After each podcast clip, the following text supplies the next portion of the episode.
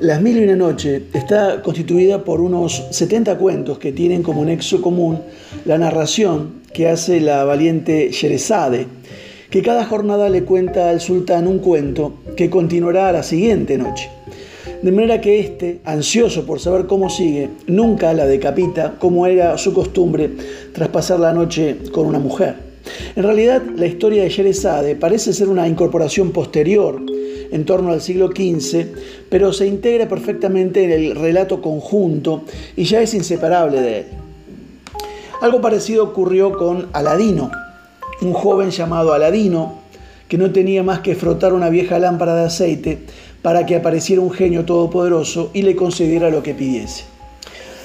Muchos piensan que la oración es algo como frotar la lámpara.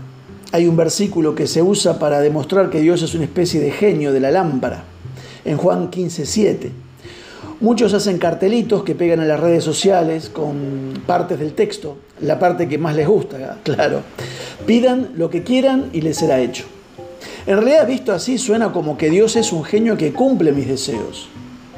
Pido y Él me da.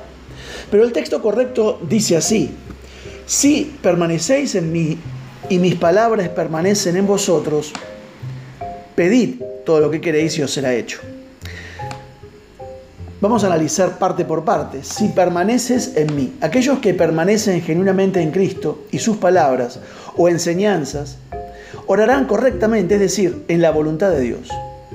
La primera condición para la promesa de una oración contestada es permanecer en mí o mantener activa la comunión con el Señor, como una vid con el pámpano. Ese es el contexto de Juan 15. Es un texto que habla de una promesa, pero comienza con un condicional, sí. Sigue diciendo el texto, y mis palabras, o la enseñanza por medio de palabras, permanecen en vosotros. Acá está la segunda condición para la respuesta a la oración, que es dejar que las palabras de nuestro Señor permanezcan en nosotros. Jesús cambió la idea de permanecer en Él a permanecer en sus palabras en esta frase en Juan 14, el que tiene mis mandamientos y los guarda. Juan 14, 21. Orar con las palabras de Cristo, permaneciendo en nosotros, mantiene la oración conforme a la voluntad de Dios. Los discípulos de Jesús necesitaban absorber su enseñanza para orar adecuadamente. Cuando dice acá el plural, palabras, en este contexto o este texto, puede indicar muchos principios que el Señor enseñó en su ministerio público. Las palabras de Cristo que permanecen en el creyente son los principios que constantemente se apoderan de nuestras almas. Este no es un ejercicio mm, ocasional de la palabra de Dios en nuestras vidas. Sigue diciendo el texto, pedid lo que queréis. Dios responde a las oraciones que se ajustan a las palabras de Jesús.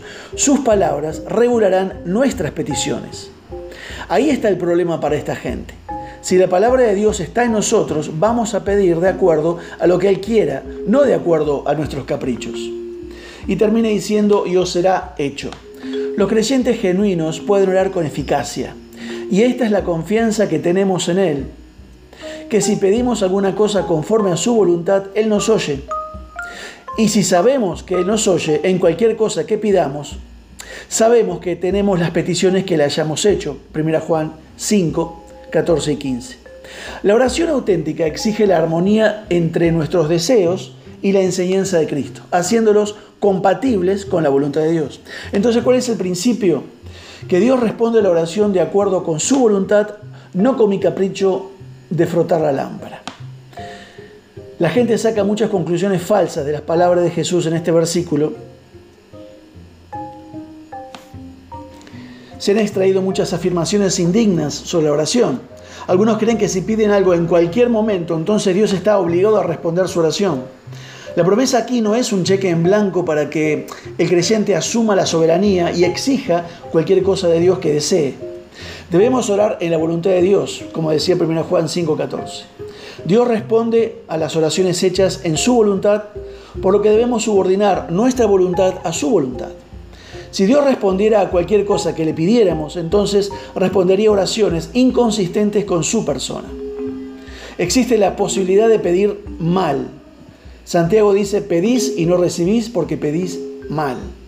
Santiago 4.3. Hay una condición para la oración contestada.